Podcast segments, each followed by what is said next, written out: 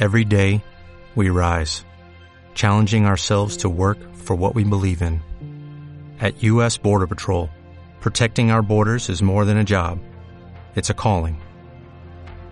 Agents answer the call, working together to keep our country and communities safe. If you are ready for a new mission, join U.S. Border Patrol and go beyond. Learn more at cbp.gov/careers.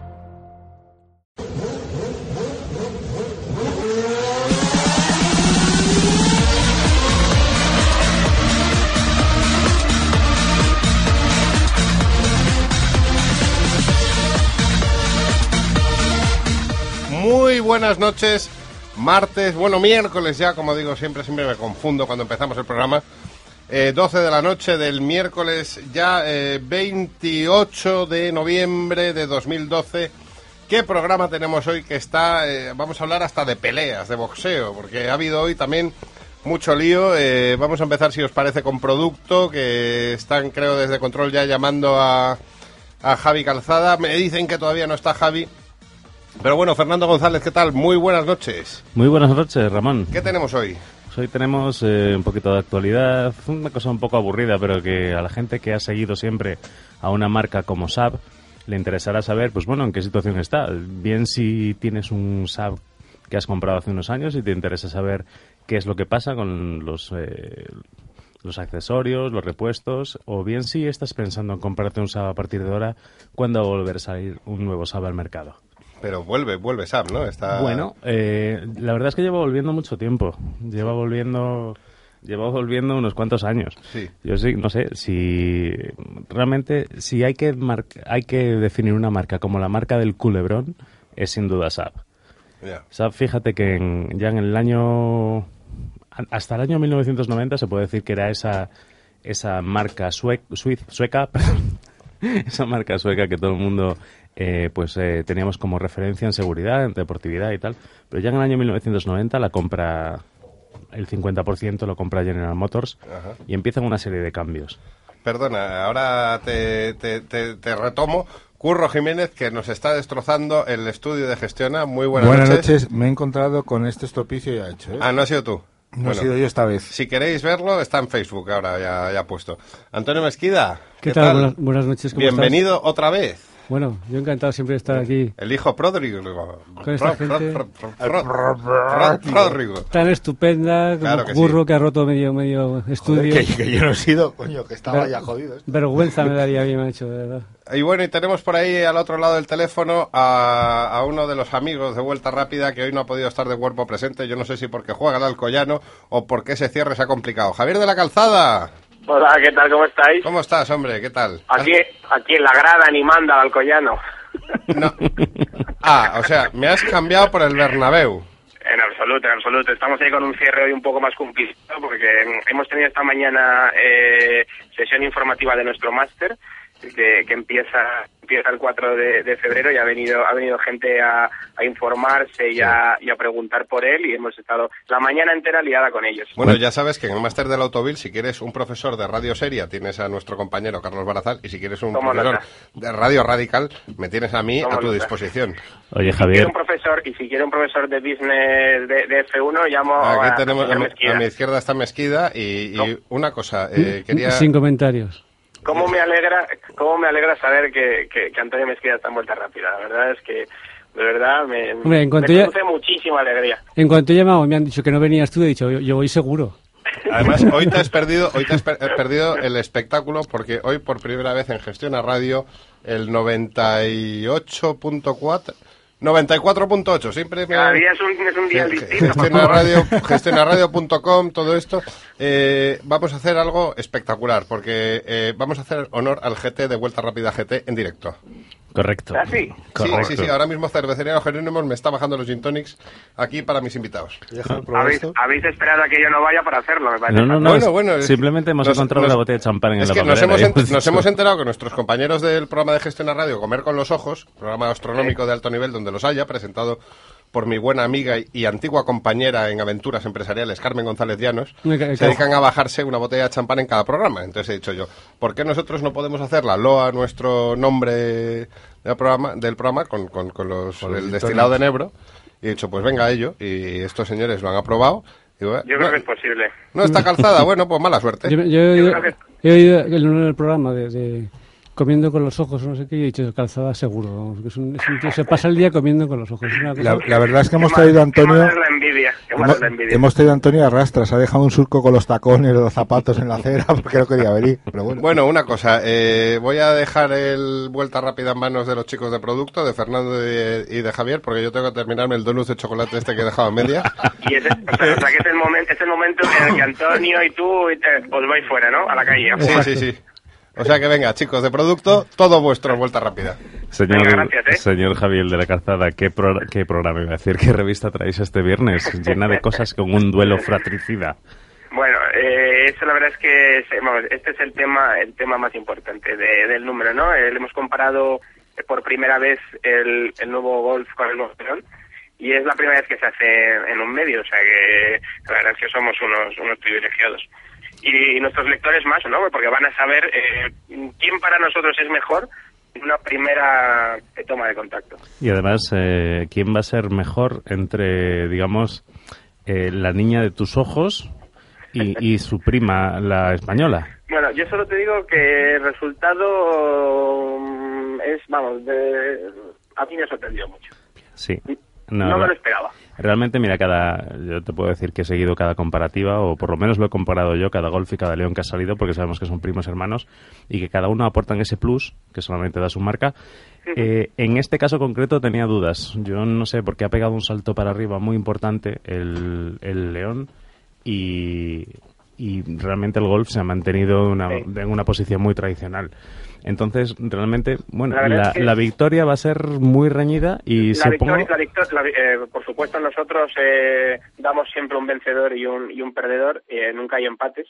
Y, y en este caso es así, ¿no? Te encanta, Y, a ti lo, lo de perdedor te encanta. ¿sabes? Oye, calzada, un, un- un- no, hablaba de na- no hablaba de nadie que esté en el estudio. ¿no? Oye, un pequeño, un pequeño inciso, chicos, porque acaban de llegar de Cervecería de los Jerónimos, nuestro local de referencia aquí en Vuelta Rápida GT, a traernos nuestros amados, necesarios y obligatorios gin tonics. Aquí están. Ya, bueno, bueno, menudo, menudo montaje que nos han traído aquí los vasos ya preparados, todo, todo. Es Yo, una yo cosa. os pediría, por favor, que Sí. para darme más envidia, eh, agitarais el vaso para que escuchase los hielos. ¿Escuchas Correcto. los hielos? Correcto, Eh, eh, es correcto. calzada, eh, eh. Y Es ahora, se va a es descorchar. A ver. Esa burbuja. ¡Oh! ¡Cómo me gusta! Oh, sí, Me gusta. oh, sí. este, pro- este programa está adquiriendo un nivel que ya es, es insuperable por cualquier otro, es de la radio mundial. Me El programa más impresentable de la radiodifusión española. Venga. Oye, daros prisa con el producto, que es un rollo y hay que pasar a otros ¿Qué te, temas. qué te refieres? ¿Con este producto que nos acaban de servir? o? Oye, Venga, Oye, venga, ¿qué se- más, qué seguid, más? seguid, que nosotros aquí nos tomamos una copa mientras habláis del tema. antes, antes de seguir, me, eh, me gustaría saber qué ha dicho Mesquida sobre, sobre todo lo de HRT. ¿Se puede decir o hay que esperar al Ah, programa? Hay que esperar al Hay programa. que esperar que lo cuente. Hay que esperar que lo cuente. ¿Aún, aún no ha dicho nada? No, ha dicho que igual lo cuenta. ¿Qué, qué morro tiene? Ya te A ver. Que cuente todo lo que sabe y si no que no Mira, ahí. mira, Antonio Mesquida es el Jaime Peñafiel de Vuelta Rápida, que vale más por lo que calla que por lo que cuenta. Cerrad las puertas y hasta que no cante, que no salga. Me estás llamando, me estás llamando viejo, qué cabrón. Bueno, a ver, Anto- Antonio, Antonio, que, que, que yo, que yo tengo hijos en primaria y tú en la universidad, hombre. ¡Uy, qué golpe, abajo! Bueno, esto, esto se va a acabar ya, esto... eh. De hecho, te diré que yo soy el, el Benjamín del programa que no tengo ni hijos. O sea, mm, pero bueno, seguimos aprendiendo. El, el Benjamín del programa No, tiene, no tienes hijos reconocidos. Espero- Espero que sí. Digo, no sé. Déjame. Ahora cada uno va con todos sus problemas. eh, Volvamos, volvamos hijos al, al negociado. Volvamos a nuestro Bueno, negociado. Fur, la verdad es que tienes, eh, tienes toda mi admiración porque hacer, a- hacer una sección seria en, ese, en esas condiciones ahora mismo, la verdad es que es, es, es un ídolo para mí. Lo, lo sabes, de hecho no lo voy a hacer ni seria. Cuéntanos más cosas de Autovil antes de que empiece yo con el repaso de esa... Bueno, pues eh, como te he escuchado antes, has hablado de SAP, ¿no? Pues nosotros eh, hacemos un reportaje sobre qué va a pasar con SAP, su futuro, y sobre si es verdad que se va a fabricar el 913 próximamente, o si solamente va a ser un producto nicho para los suecos, o si lo van a, o si se va a extender por toda Europa, ¿no? Un, Todavía un hay- nicho hay para los suecos. Ya, empezamos con tus palabritas. Es un nicho para suecos. ¿Cómo, cómo le gusta a Mezquida la palabra nicho? Es la leche. Una pregunta rápida. ¿Qui- ¿Quién compró SAP al final? Que no me acuerdo. No, eh, yo nunca he juntado la palabra nicho con la palabra sueco. ¿Con la palabra qué? Con Sueco. la palabra sueco. A ti, Me a ti refiero te gusta más juntar nido con sueca, ¿no? y es posible, sí. Cochainos. Bueno, Bueno, eh, y otra cosa muy interesante, sí. un coche un coche de carreras que posiblemente nunca, nunca se llega a montar mezquida, porque solamente hay 17 unidades en el mundo y nosotros sí lo hemos hecho, es el Porsche Roof C3 eh, C3R. es un cochazo espectacular que lo hemos probado en circuito en, eh, en Alemania, ¿no? Y ¿Por, bueno, qué- y por qué te ríes cosa- así? ¿Por qué eres tan, tan porque me, estoy asqueroso? imaginando porque me estoy imaginando Mezquida montado en ese porte con, los, con los pelos al aire sin gomina y me río. Dios mío, la foto que nos está enseñando Curro Bueno, desde daría para un reportaje, pero un reportaje de, de- de- de- no de Autoville, sino del jueves, más bien, ¿eh? Oye, una cosa, no nos, nos, El has, viernes, el viernes. nos has hablado un poquito de ese máster que estáis haciendo en Autoville. Yo quería más datos. Sí. Bueno, más ¿Te quieres apuntar. Fer? Yo no, Ah. pero quiero más datos. Dice, yo, yo no. yo Fernando, quiero yo, saber. creo, yo creo que deberías apuntarte. Yo, yo creo que serías feliz aquí. Igual me aparezco un día como oyente o escuchante. Déjate de, de hacer dibujitos de casas y, y- y dedícate a lo que te gusta. Te diré.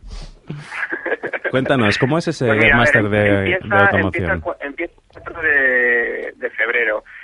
Em, su duración es de siete meses y va a ser eh, eminentemente práctico. Va a haber tres meses de, de formación teórica para que para que sepan los alumnos los conceptos que trabajamos y el resto del tiempo va a ser va a ser un, un trabajo de codo con codo con los con los redactores de, de Autovil. Y bueno, y, y lo, y lo bueno y más interesante que tenemos que ningún máster ofrece es que al mejor de todo de todo el año se le ofrece un contrato para trabajar en, en Autovil Muy para quedarse con nosotros, que eso ahora mismo y tal es- y, y como está la situación en este país, en los medios de comunicación, desde luego que es, es un auténtico mm, premio. ¿Qué tipo de gente esperáis que pueda eh, al Pues final hoy la sesión informativa me ha sorprendido, ¿no? Porque yo esperaba eh, gente joven que esté a punto de licenciarse. ¿Algún friki, eh, frikis, no? Y eh, eh, hay de todo, hay de todo. La verdad es que son, son apasionados del motor, como todos. O sea que si, si nos quieres llamar frikis, se llámanos. Pero, pero... No, tú no eres- tú no eres sorprendido ningún friki, gente De todas las edades. Frikis viejos también, ¿no? Como Peñafiel, que frikis me- viejos. Oye, una y cosa, nos, lo, calzada. y, nos lo hemos, y nos lo hemos pasado muy bien porque al, fin, eh, al principio han sido las típicas formalidades de este es el máster, este es el programa y tal, pero al final ha acabado en, un, en una tertulia de motor que, que nos han dado las dos de la tarde y hemos los.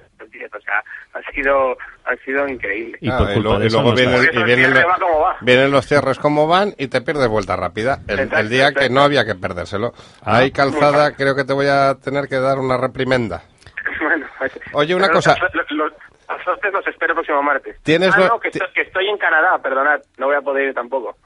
En Canadá. ¿Y qué te vas a hacer a Canadá, ladrón? Me voy, me voy a hacer un viajazo a Canadá para probar el, el, el futuro eh, Freelander En y Canadá. luego también y también en, en un eh, lago el XF con tracción a las cuatro. Y no lo puedes probar en Bollullos del Condado. Al final no, lo Te intentaron, pero creo que no fue posible. Oye, Calzada, ¿tienes los números del teléfono de los famosos que se han filtrado en Twitter? ¿Perdona? Que si tienes... No te has enterado, claro. Tanto máster, tanto cierre. Hombre, yo, yo que estoy trabajando. Ah, y nosotros, ¿Nosotros también. qué estamos haciendo? ¿Eh? ¿Bebiendo ¿Qué gin te tonics crees? o qué? Claro, nosotros estamos, ¿qué? ¿De copas? Hombre, Sí, hombre, pues sí. no comparéis, pues sí. No, que hoy ha salido a, a un hacker o no sé qué, ha, Sí. ha filtrado en Twitter los números de teléfono de- del famoseo Patrio. Sí. Y entonces está quejándose todo el mundo que tienen miles de llamadas.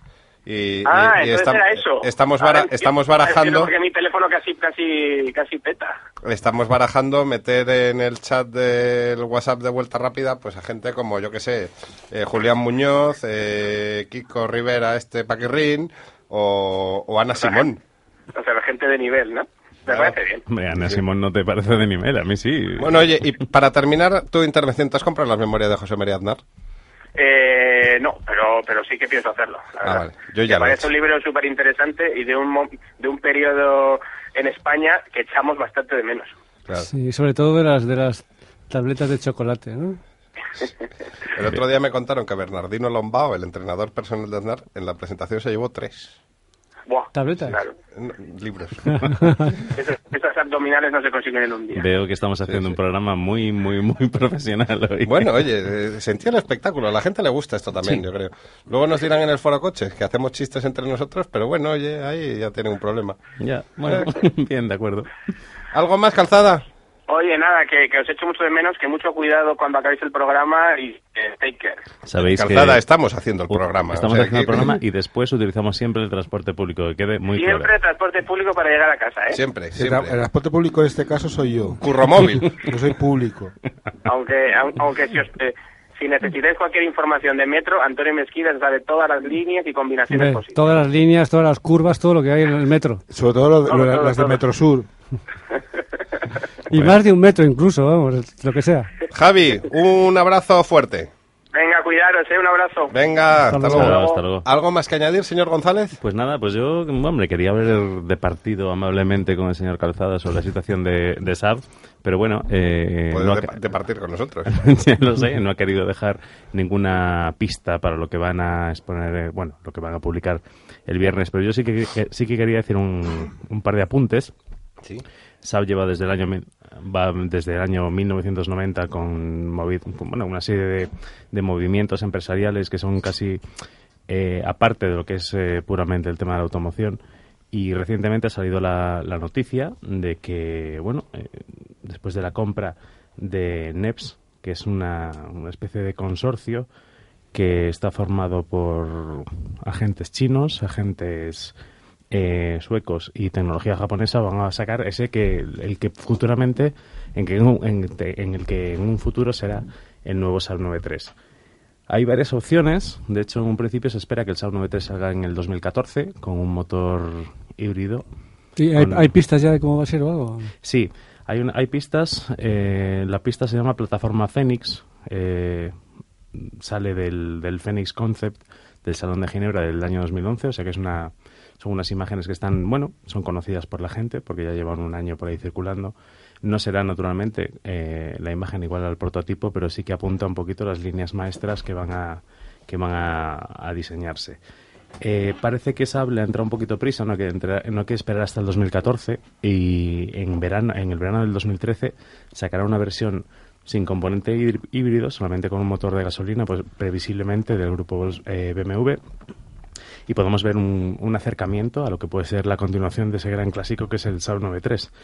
Eh, paralelamente también eh, hay una empresa china que Joder, los chinos. ya luego nos contarás Antonio que están en todos lados y en este caso compraron en su día los derechos de parte de esa plataforma Phoenix y de los derechos un poco de imagen del Saab 93 y lo van a vender con otro nombre que podría ser también pues el nombre Phoenix o Phoenix eh, Bike eh, o Phoenix Directo, Fénix directo. algún tipo de algún tipo de nombre que evoque esa plataforma que han medio comprado y lo pueden sacar en China igual que en su en su día hicieron lo mismo otra empresa china con el Saab 95 que lo venden con otro nombre Eh, hay que una noticia que es muy importante también que bueno no es tan reciente pero muy poca gente lo sabe a los compradores de Saab que tenéis un Saab y que bueno, es relativamente nuevo que como mucho pues era del año 2011 que es cuando Ah, nuevos, nuevos.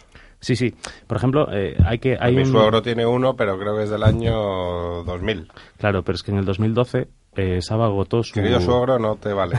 Saab en el 2012 agotó su stock en España. Ya no hay más coches nuevos a partir de más o menos febrero del 2012. Pero toda la gente que tiene que hasta entonces se compró un Saab, que esté tranquilo, porque la empresa que se dedica a fabricar y a distribuir todos los accesorios de Saab sigue en marcha. Eh, está totalme- es totalmente ajena a las compras y ventas de la marca. No tiene nada que ver con General Motors, no tiene nada que ver con los eh, con NEPS, no tiene nada que ver con ninguna otra empresa. De hecho, si metéis en, en internet www.saab.com sale directamente la página de los de los repuestos. No existe Saab como tal. Entonces, que, se- que estéis tranquilos, esta, gente ha comprado la franquicia para España e Italia para vender repuestos.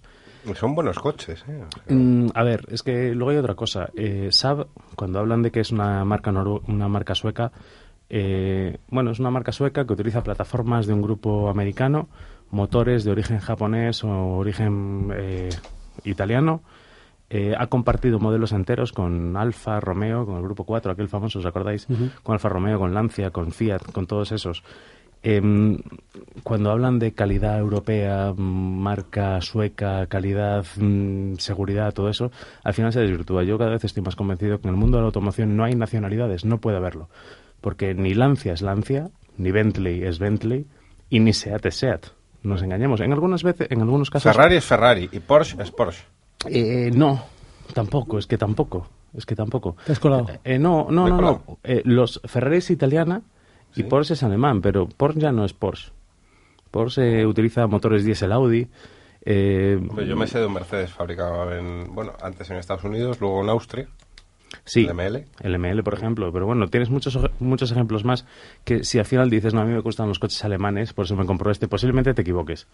Y si te gustan los coches japoneses, acabarás comprándote un francés. Y si te gustan los coches americanos, acabarás comprándote un italiano. No hay, eh, no hay nacionalidades. Lo que sí que hay son empresas que trabajan muy duro para ofrecer unos productos y esos productos son buenos o malos en función de quién los compre en función de que, el, que, el- que ese comprador acierte con el modelo que quiere o no. Dicho esto, eh, SAP volverá. Eh, saldrá un SAP 9.3, previsiblemente. ¿Será el SAP que, tomos- que todos esperamos? Pues posiblemente no. ¿Será un buen coche? Pues posiblemente sí. Sin más. Perfecto, Fer. Eh, ¿Algo más que añadir o podemos dar paso ya a Curro y sus motos, que hoy es breve, pero creo que intenso? Demos paso. Pues un poquito de sintonía de motos y Curro, prepárate.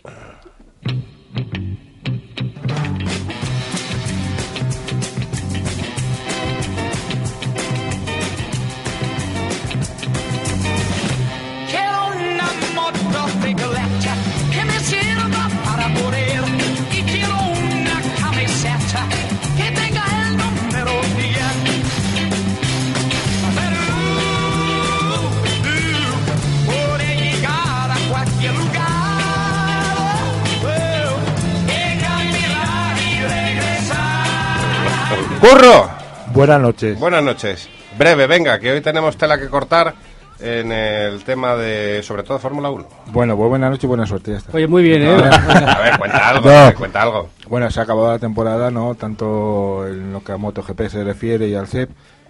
Entonces, pues la, la mayor noticia quizás sea la toma de contacto ya y, y entrenamientos de Mar Márquez, aunque han, han estado un poco deslucidos con, por la lluvia, entrenamientos con la nueva moto en Malasia y ya rodando pues a, a tiempos muy aceptables.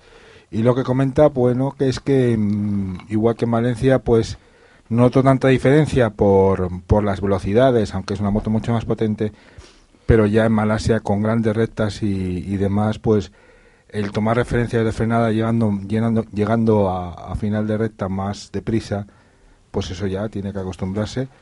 Pero mm, estamos ante el preludio de una temporada magnífica. También Álvaro Bautista está probando nuevas cosas con la nueva moto, también haciendo unos tiempos muy buenos. Y, y, salvo lo que es las, las pruebas de MotoGP de los pilotos de Honda, eh, junto de estos dos pilotos junto con Bradal, y, y las pruebas que ha habido en, en Motorland y actualmente en Jerez de Superbike, pues la verdad es que la novedad en, en motos, pues pues estamos un poco cojos, ¿no? Esperando a que a que a que termine a que ter- a, a que empiece, empiece. otra vez de nuevo la, la, la pretemporada. ¿Cuándo empieza?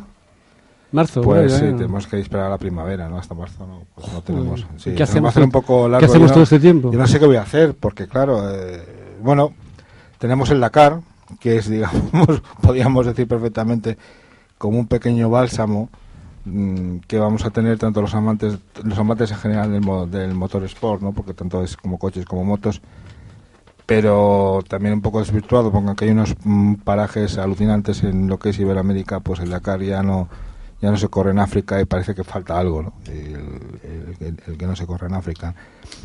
Yo estoy muy muy ilusionado por lo que puede hacer, bueno, como casi toda la afición, por lo que puede hacer Márquez el año que viene con eh, la llegada de Rossi eh, a Yamaha, que no lo, bajo mi punto de vista no lo va a tener nada fácil, eso de que va a coger la Yamaha y se va a poner a ganar, yo lo pongo un poco en cuarentena, yo sinceramente creo que no quiero ser tan tan explícito diciendo que a Rossi se le ha pasado el arroz porque un, un tío como Rossi con nueve títulos mundiales es capaz de hacer cualquier cosa, pero sinceramente pienso que le va a costar mucho hacer podios.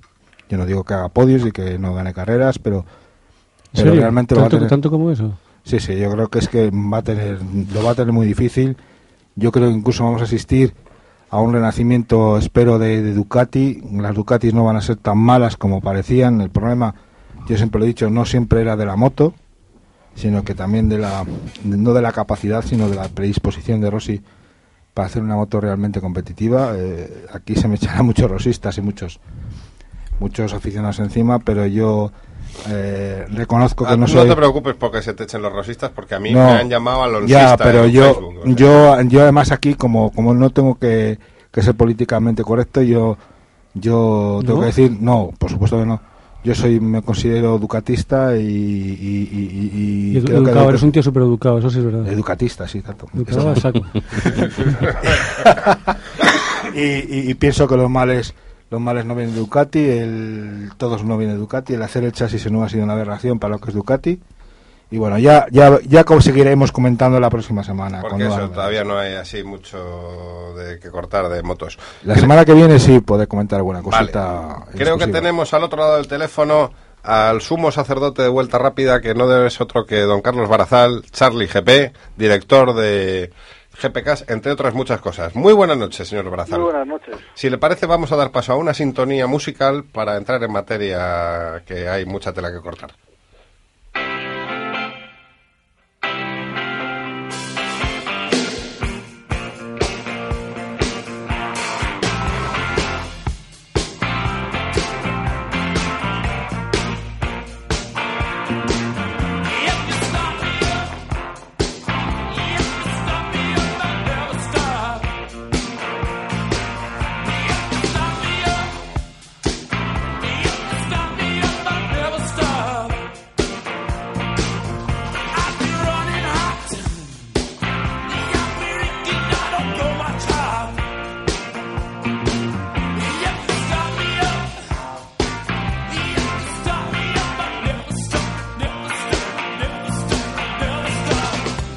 Pues dejamos a los Rolling porque creo que los Rolling hoy es un- una canción, es un grupo importante para, para lo importante que tenemos que hablar. Carlos, ¿Qué tal? empe- muy, yo, yo encantado de la vida y sabes desde el fondo de mi ser que estoy eh, feliz.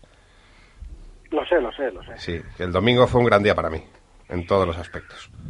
Fui a comer a un buen restaurante, disfruté de una buena carrera, una tarde con amigos, eh, un tema de, de- de juegos de azar pues me, me dejó pingües beneficios, lo cual a nadie le amarga un dulce y, y bueno, poco más que poco más que decir, Eh, al margen de banderas de todos los colores. Ya. Está bien eso, sí. Eh, Bueno, y he de decir que eh, recomiendo a los oyentes de Vuelta Rápida que cuando escuchen el programa, lo siguiente que hagan es escuchar el GPcast, porque también hay un análisis eh, interesante que hacen David Plaza, el, el susodicho amigo a la par que compañero Carlos Barazal. Y bueno, eh, yo creo que fue un gran espectáculo. Oye, y, y yo, eh, que me, que me acusan en Facebook, de, en el fue- Facebook de Vuelta Rápida, que es Vuelta Rápida FM, me acusan de alonsista. Eh, ¿Qué, qué menos que un español que sea alonsista y defienda a sus pilotos, señor director? Si, si te acusan de alonsista es que no te oyen. ver, Está claro. yo, defi- yo defiendo, defiendo a todos los pilotos. Buenas noches, Antonio. No, Carlos, ahora si alguien te dice que tú eres alonsista es que no hay de vuelta rápida en su vida. Defiende- yo defiendo a todos los pilotos españoles y de hecho me, me tomé la libertad, que sé que no, no le va a llegar porque me ha bloqueado, pero eh, le puse un tuit a Alonso eh, diciendo, dándole las gracias por el espectáculo brindado. Sí. Sí, sí, ¿no? Sí. desde luego. Claro. Y si me permitís ahora, antes de empezar a entrar en materia con el Gran Premio de, de Brasil, A ver qué va a hacer vamos ahora, que me da miedo, me da miedo. poner, poner la canción de moda en la Fórmula 1 por los que vienen y los que se van. Dentro, por favor.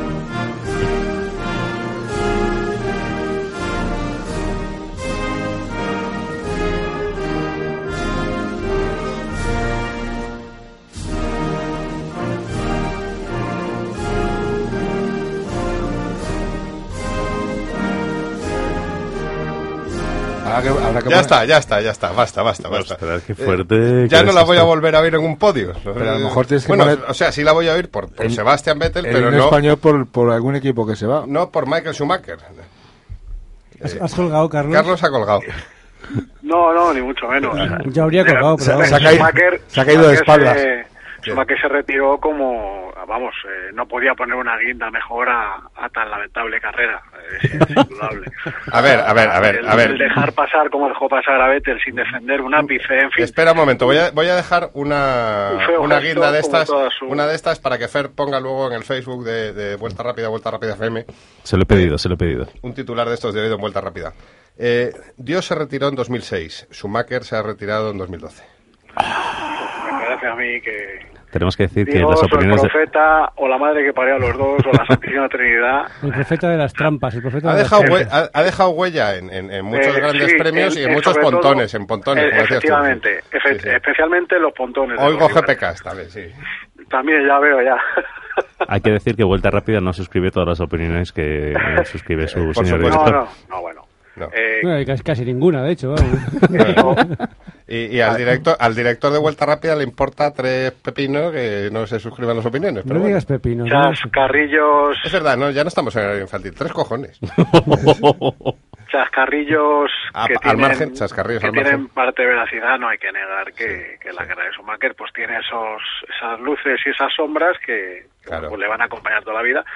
Pero es cierto que estos estos años con Mercedes han sido han sido malos Sí, y, e indignos de, de- de- de lo que ha sido su de una leyenda, de una leyenda. Y a los, Eh, a los sumaqueristas o, o sumaquistas o llámalo X, eh, kaiseristas, nos duele en el corazón. Zapateristas Pero- en español. Quita, quita. Pero aparte de, pero ahora dicho esto también hay que decir una cosa. Eh, al final, Mm.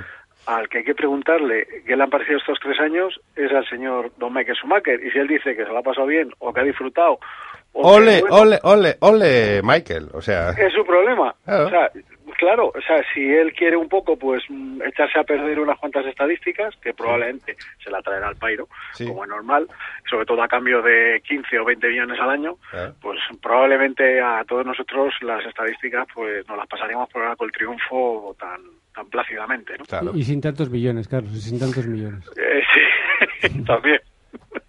también, pero bueno, Pues- ¿qué pues- decir que, que Yo- ha yo- sido, bueno, ha sido su decisión, eh, ha podido parar después del primer año, pudo Bueno, parar no, después no, del no, ahí, segundo. ahí, ahí sí que estoy de acuerdo contigo. No ha sido su decisión. No. No ha sido yo- o sea, eh, para mí el error grave de Schumacher ha sido que le han dicho que se fuera. Que han anunciado el fichaje de Hamilton antes de que él anunciara su retirada. Mm, Y eso ha sí, sido bueno, una, una no metedura no, de pata gorda, por su parte. No te digo que no, pero pff, los todos los indicios apuntaban a que él no seguía, ¿no? Ya, ya, pero una cosa es que, a ver, Ya. eh, un poco, y tú sabes mucho de eso, las formas un poco... El respeto a... Claro, sí. o sea, lo lógico, en, en- en un equipo además de categoría y tal, con este tipo de gente, lo normal hubiera sido decir, mira, Michael Schumacher anuncia que el año que viene no va a estar. Y, acá- y dentro de un día, dos días o dos horas se anuncia el fichaje de Hamilton. Pero Mm. nunca antes el fichaje de Hamilton que la retirada de Schumacher. Creo, vamos, yo creo que ahí ha sido un feo, eh, yo creo que un feo por, por él, porque yo creo que ahí de- debieron enseñarle la puerta de salida hace mucho tiempo y él, pues, eh, no se ha enterado que esto ya, que si antes había puñaladas, ahora ya te dan directamente con el puñal en la cabeza. ¿no? No, bueno, cuidado, Fernando, hombre, que le das Con todo el respeto que se merece golpazos. eh, Michael Schumacher, que no sé cuánto es, pero vamos, con ese respeto. Mucho, por lo menos por parte del señor director. Eh, aparte de, de loar a, a- a la leyenda que se va, que yo, de hecho, si los acontecimientos hubieran sido de otra manera, creo que hubiera hecho un vuelta rápida monográfico sobre, sobre Michael hoy. Joder. Pero bueno, las- eh, los acontecimientos siguen otro curso. Si hubiese ganado Alonso, te refieres, ¿no? Yo no digo nada. Eh, hablemos del campeón y del subcampeón, que creo que han elevado el arte de llevar un Fórmula 1 a las más altas cotas del espectáculo y de la perfección imaginada por todos. ¿No? Hombre, eh, hay, hay un de todo lo que he leído, que además no he podido escribir todavía lo mío, ahora, ahora me pondré y, y no quería haber leído, pero al final A ver, un poco de autobombo. ¿Lo tuyo dónde se, dónde se lee? todavía no, todavía no. En carlosbarazal.com, en mi blog, mis pasiones. Uno de, uno de mis primeros favoritos del navegador de- del internet este, ¿eh? O sea, No porque- esperaba menos, señor director. Por Muchas eso. gracias. Del internet. Uno Bueno, de mis favoritos por- del internet. Claro, porque lo que dice Carlos Barazal va a misa. Bueno, en fin, así, así está la iglesia. es que nos han quitado la, la burra y el buey de- del Belén Sí, y, sí, y esto, todo se ha ido al- esto, pero, pero el caganer sí debe, debe ser que sí que estaba, ¿eh? Esto, la leche. En fin, bueno, decía que, que lo más o de lo mejor que he leído es al, al fantástico Carlos Castellá, que ha venido a decir aquello de es que solo puede ganar uno. Y si hubiera ganado Vettel, Alonso, eh, estaríamos diciendo que Vettel pues también ha tenido esa, esa importancia y viceversa, como ha ocurrido. Lo bueno de todo esto Bueno, bueno, bueno, bueno, bueno. Ah. Si hubiera ganado Alonso no estaríamos diciendo. Nos- Antonio, no- Antonio, nosotros sí, nosotros sí. A ver, tú y yo seguro. Hablo- Pero los, hay los gente por ahí que, hablaría de Se gestas. estaría diciendo, hemos ganado a la máquina, hemos mitológicas. ganado a la No, no, no, escuchad, no, vamos allá. Estoy hablando del mundo de la F1 en general. O sea, quiero decir que, Ah, efectos, pero una... el- Carlos, ¿has, le- has visto el, el- el lamentable titular de Autos, Autosprint? eh, no.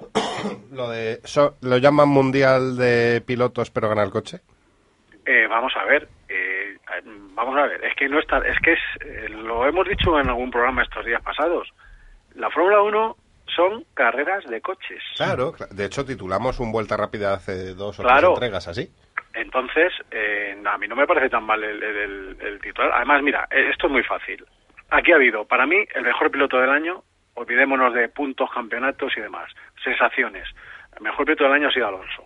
Eso no, lo, segundo- eso no lo duda nadie. Yo creo que eso es un El tema... segundo, No lo duda casi sido- ni el señor director, casi. el segundo ha sido Hamilton y el tercero ha sido Vettel. Obviamente las diferencias son mínimas, pero creo que... ¿A Kimi no le metes ahí arriba? ¿Ah? A Kimi. No, a Kimi.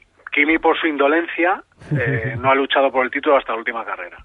Bueno, Bien, y pero luego tenemos tres coches, cada uno de esos pilotos en un coche, algo que ya nos da una, una excepcionalidad a esta temporada.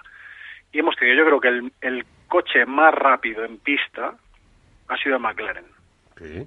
Eso, eso es impepinable. Pero Sobre todo el al principio- McLaren ha tenido un problema de fiabilidad y de gestión del equipo con errores en boxes y tal, que la primera parte de temporada y luego en la segunda, sobre todo a raíz de, de firmar Hamilton por Mercedes, parece que es que le dijeron, mira, se te va a romper. ¿Vale? Luego tenemos el Red Bull, que probablemente ha sido el más eficiente, pero no ha sido el más rápido, y también ha sido un poco frágil. Pero de verano para acá ha sido un avión, un avión. Y luego hemos tenido el coche más lento de los tres, pero el más fiable de largo, porque no se ha roto.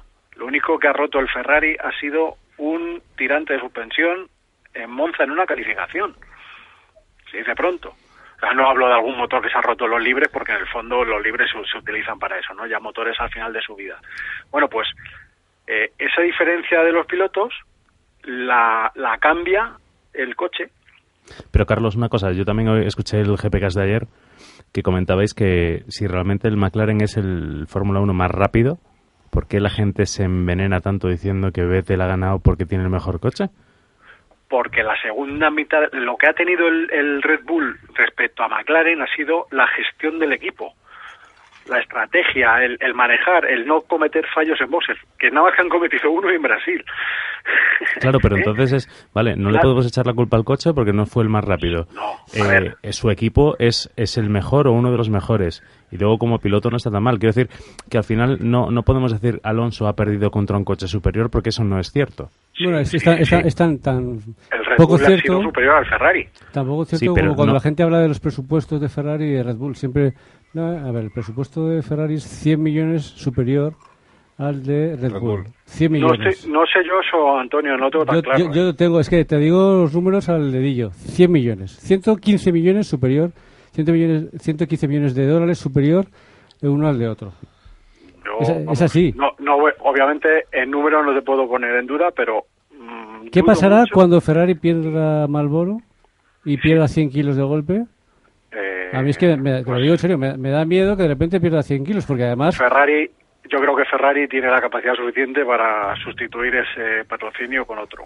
Oye, esa pregunta de. Malboro, ¿la haces porque hay algún run run o...? No, no, no, porque efectivamente lo va a perder. Lo va a perder. ¿Ah, sí? Lo va a perder, pero por claro. pura lógica. Al No, final pero ya son porque muchos se acaba, años. se acaba el contrato, poderse es que se acaba, se acaba el contrato que no se va a renovar en ningún caso y son 100 kilos, incluso a- depende de los años, ha sido más Bueno, de el 100 Malboro no, no aparece por ningún lado. Pero está. Bueno, sí, sí, en, en activación está por todos lados. o sea, Claro. La gente identifica Marlboro con Ferrari en, en- en todo el mundo. Claro, eso es la, la identificación con la marca de tantos años. Hombre, a ver, a, a lo mejor le preguntas a alguien que no sabe mucho de Fórmula 1, identifica más a Malboro con McLaren de cierta época que con Ferrari. Probablemente tú sí, pero alguien eh, más nuevo yo creo que no. Yo creo que no. Y en cambio, Red Bull, que está cogiendo patrocinio- patrocinios nuevos, ha cogido a Infinity como title sponsor, que es una pasta. Que es una pasta, que son. Estamos hablando de no menos de 50 millones de dólares. Eh, coño, se va a notar, ¿eh? Se se- los próximos dos o tres años, yo creo que va a haber ahí. O Ferrari se pone las pilas, que se las tiene que poner sí o sí. Tardará uno o dos o tres años, pero se las tiene que poner. O si no, eh, es un golpe duro y un golpe duro para, para Fernando Alonso, que es que no va, va a estar ahí en el, en dique seco unos cuantos años. ¿no? Bueno, ya veremos. A ver, yo desde luego, y, y contestando a Fer, el, el, el tema de Red Bull es mejor que el Ferrari, ¿eh? en conjunto, sin duda, y en conjunto ha sido mejor que el McLaren, en conjunto. Pero cuando ha roto el McLaren, ¿qué coche estaba detrás? ¿Quién hacía las poles? ¿Quién? El, el Red Bull, Red Bull. ha sido. O sea, al final de temporada Red Bull es impresionante. sí. Y ojo, Vettel tiene un mérito tremendo en una cosa. Cuando está a cincuenta y tantos puntos de Alonso, no tira la toalla, ni él ni el equipo. ¿eh? Porque era muy fácil haberse dejado llevar. Por ejemplo, el caso de Kimi, bueno, pues, se ha dejado llevar otra temporada. Lo que, a Kimi lo que le ha ido viniendo, pues, ¡uy, qué bien! He hecho un... ¡Uy, un... que voy a ganar! O sea, Kimi es así. Oye, es así. Yo, por ejemplo, en, en este último Gran Premio, eh, como un poco de, de- de, eh, tifoso de, de Vettel en, en ese, en este Gran Premio de Brasil, pasé tanto miedo en esa salida cuando, cuando se comprueba que el, el Red Bull está hecho de adamantium, esto que es lo Pero- mismo de las garras del Lobezno. Ramón, eh, Eh, si tú pasaste miedo, más miedo tenía Vettel. Hombre, obviamente. Pe- sea, y entonces, salida- pero te digo, si yo pasé miedo, el miedo No, que debió pasar él pero es que, y mira- cómo gestionó ese miedo y esa presión a quedar el último No, no. la- y, remontar. No, no, no, espera, espera, vamos a ver. Es que aquí hay varias fases. La salida es absolutamente demencial. No la salida, no, no, no que salga mal. Decir, la salida lo que es la, salida, el concepto, el concepto, salida, Efectivamente. sí. Llega a la primera curva y solo le falta sacar los codos para, para apartar los coches. Después, después de que ya has pasado la S de Sena que puedes pensar, bueno, ya está, ha pasado lo peor, que en realidad es así. Viene el otro Eh, Sena, viene el otro Sena. Viene, viene la, la curva 2 sol después de la recta opuesta. Bien. Frena muchísimo antes del sitio para empezar. Un Renault, o sea, un, un Lotus casi se lo lleva puesto. Y luego se tira al interior de la curva sin mirar y se lleva a Senna puesto y eso le provoca el trompo. El trompo y, el gol- los dos golpes que se lleva. Eh, a Hulkenberg por menos le metieron un drive-thru. Ya. O sea, a Hulkenberg por menos le metieron un drive-thru. Pero Otra, todo- otra- ¿Todos esos errores que has enumerado son de Vettel? Todos. La, primera curva no es un error, eh, va, va con miedo y le pasan. Vale.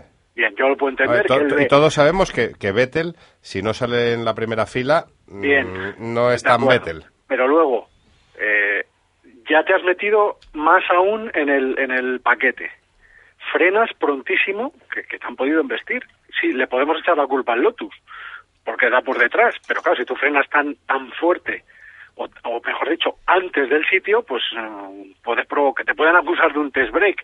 No tendría sentido hacer un test break, lógicamente, pero si frenas mucho antes, lo que puede ocurrir es que viene detrás está en vista. Y de verdad, es que luego se tira al interior como si no hubiera nadie. Ya.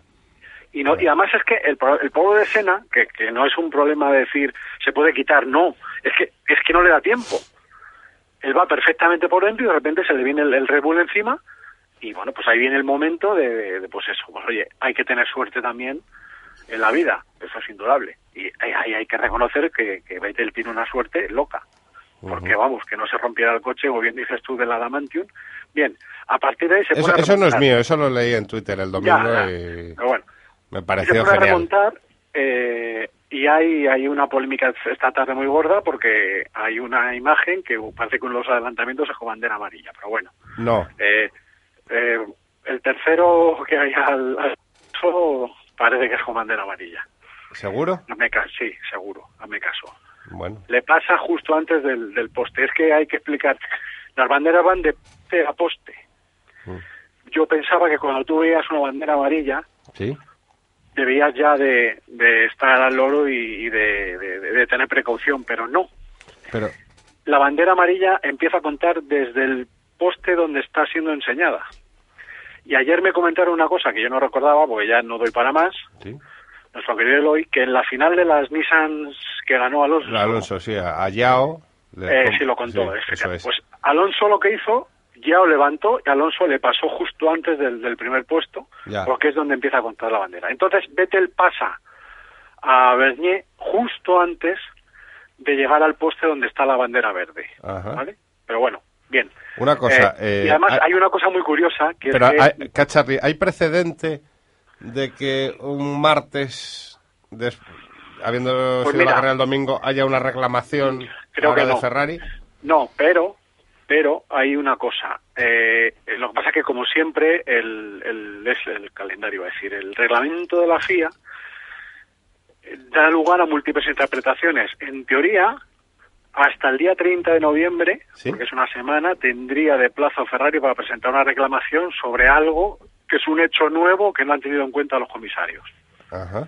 ¿vale? Pero eh, puedes interpretarlo también que la carrera ya está cerrada porque han salido resultados oficiales y lo que no es oficial es el campeonato. Entonces, a lo mejor te puedes agarrar a un artículo que entonces declararían la carrera nula, con lo cual, en cualquier caso, Vettel... Sería campeón Pero ojo.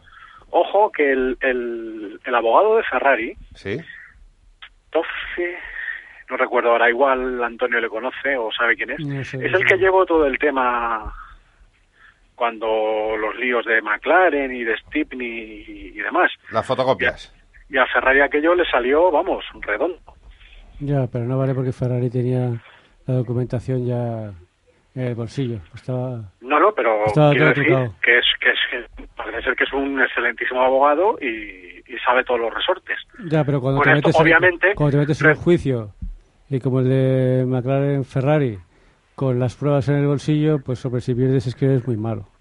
De todas maneras, hay, hay un precedente, eh, no en Fórmula 1, sí en rallies, que es lo que pasa que yo creo que la apelación estaba presentada, que es en el año 86 la apelación que presentó Peugeot contra su exclusión en el Rally de San Remo.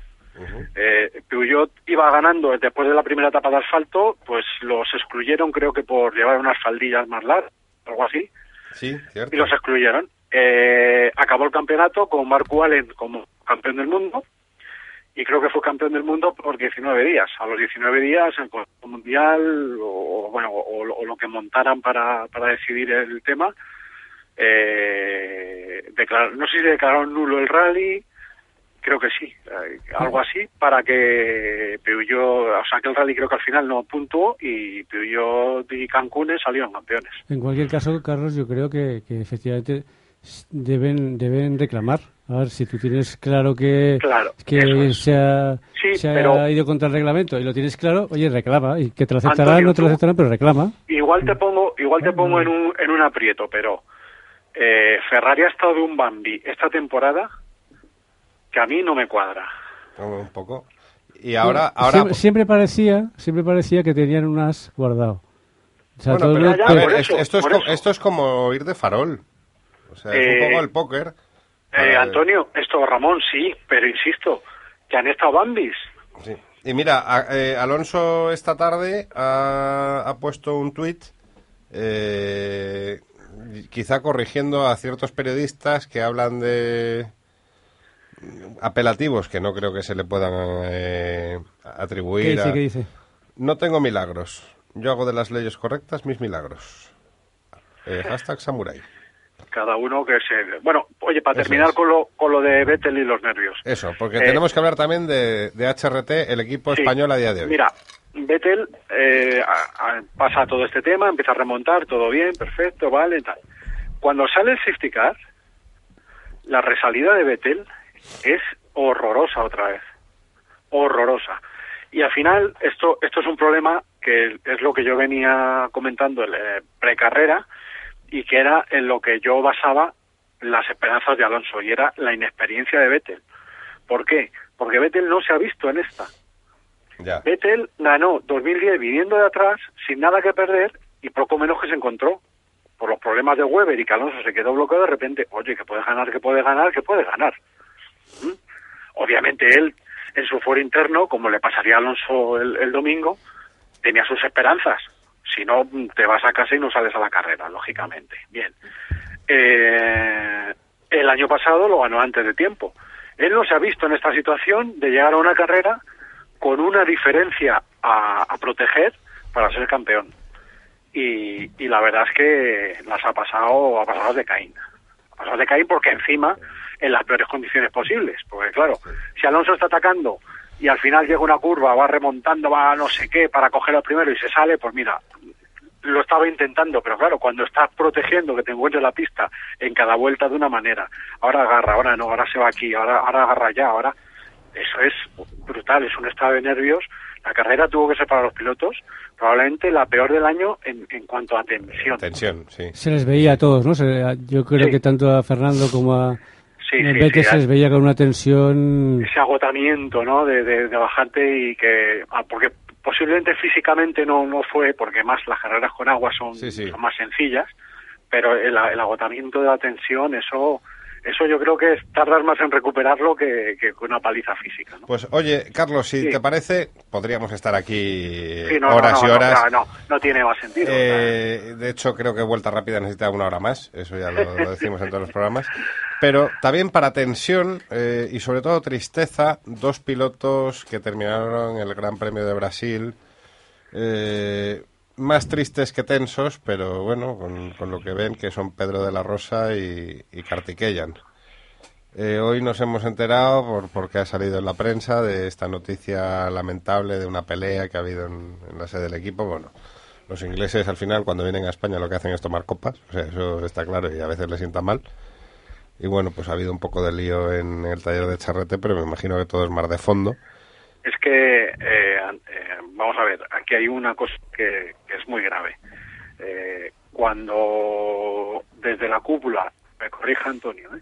cuando desde la cúpula ya se, está- se estaban haciendo movimientos para vender el equipo, eh, Cuquerella estaba hablando con, con técnicos senior. Estamos hablando de ingenieros que estuvieron en Toyota. Gente que ha cogido el diseño del coche de 2013 y habían arreglado muchos de los problemas y tenían grandes esperanzas en que el coche estuviera como mínimo al nivel del Caterham. Gente que se ha venido porque han hablado con Querella, que es un tío conocido y fiable, Y han creído en el proyecto. y han decidido venirse. Eh, no sé lo que les está, lo que les habrían firmado en un contrato para, pero se han venido gente, insisto, importantísima, que de repente de la noche a la mañana se encuentran pues, con una mano delante y otra detrás. Y Antonio, que es una persona, y esto es público porque ha salido en los medios. Si soy una al- persona, efectivamente. Ahí es- Eh, eso hasta es. ahí llevas razón. No, yo no estaba muy seguro, pero hoy puedo decir que sí, que, eres un, un ser humano, ¿eh? con todas las de la ley, eh, que has liderado y montado esto de la recogida de firmas por salvar el equipo y que se quedara en España y tal, pero parece ser que no hay manera. Bueno, Es que no es un equipo de fútbol. ya, vere- ya veremos, ¿eh? Ya veremos qué ¿Sí? pasa. ¿Sí? Eh, primero, lo que dice Carlos, efectivamente, yo creo que el- lo que más nos duele a todos es. eh, y Carlos, tú interrúmpeme cuando quieras, porque no quiero soltar un discurso. El tema es que yo creo que efectivamente a, a los miembros del equipo, desde el primero hasta el último, les habían vendido pues, un tema, que es pues que este año era el 2012, era el año de un poco de poner las piezas en orden, el puzzle, el rompecabezas compuesto, y 2013 iba a ser un poco el, un poco el despegue del, del equipo. ¿no? Y de repente se encuentra todo el mundo en shock, y cuando digo todo el mundo es todo el mundo, diciendo que se ha acabado. que se ha acabado. Entonces, que- pues cada uno reacciona como, como puede. El incidente de, lo, de, de hoy es que creo que eh, no merece ni una décima de segundo. o sea, bueno, Vale. Hay unos tíos que vienen de ahí, están... eh, se parece que estaban medio borrachos, se cabrean, se, es Eh, igual. No tiene, no tiene, Pero que- a, a día de hoy, a día de hoy, Por lo que me han an- contado, eh, la situación del equipo estaba muy calentita allí. eh. Claro, Estaba- claro. había- Lógicamente, había indignación. Y yo lo de que estaban borrachos. bueno, yo, yo, vale, yo solo digo, porque no tengo más información, sí. que lo que ha aparecido en el mundo, que es donde he Sí, sí, sí, leído que eso. ¿no? no digo que no, pero yo creo que aunque no hubieran estado borrachos, en el caso de que lo estuvieran, habría pasado lo mismo. ¿eh? Pero una cosa, Antonio. A ver, y te, te pongo en un brete. A día de hoy y a esta hora, madrugada de- del martes al miércoles, HRT es más español, más chino, más inglés o más cero. Pues te voy a contestar algo que te va a sorprender. Es exactamente igual que hace tres meses. Lo que era hace tres meses es ahora. Vale. El- la misma persona que ha puesto el dinero en el equipo, buscando. la misma persona que ha puesto el dinero en el equipo hace bastantes meses, es la misma que le está poniendo hasta, lo ha estado poniendo hasta ahora, Vale. y que era de nacionalidad china. Vale. La, la situación del equipo ahora mismo, por lo que a mí me han contado, y, y creo que es más que fiable, es que prácticamente no hay ninguna, ¿Qué- qué- no, ¿Qué, no- qué? no te he oído la, la palabra. que deudas, que deudas no hay prácticamente ninguna, y que se quiere, lo que quieren es quitar por encima. Obviamente, si le sacan un millón, dos, tres, cuatro, buenos son, diez, lo que sea, vamos. Pero eh, el problema aquí es que el Banco Popular, que es el, el del equipo, no quiere tener ese pasivo ahí, esa rémora, y entonces se lo quiere quitar, sencillamente. Entonces, o lo venden o lo venden. Si no, lo van a dejar morir.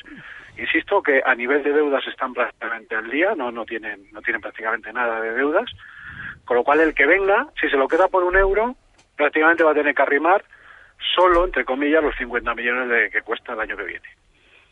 Pero, después de perder a todo el capital humano que Tony Cuquerella había, como decíamos, había, había reclutado y, y, bueno, que aquello empezaba a parecerse un equipo e insisto, que es que eh, a mí me lo ha dicho un ingeniero con lágrimas en los ojos, dice, Charlie, si hubieras visto en dos semanas el cambiazo que le habían dado al coche, ya parecía un Fórmula 1, no parecía un GP2. ¿Eh? Con eso, eso a mí se me queda el los pies. No, yo creo es que el, tema eh, el tema digamos empresarial de HRT es súper complicado eh, descubres cosas que Sí. escapan a lo que un aficionado del motorsport le interesa a mí el equipo me interesaba en principio porque estaba Pedro me interesó porque me parece un proyecto bestial el hecho de haber un- de tener un equipo español de Fórmula 1 es yo creo que era un, un hito bestial en la historia del automovilismo.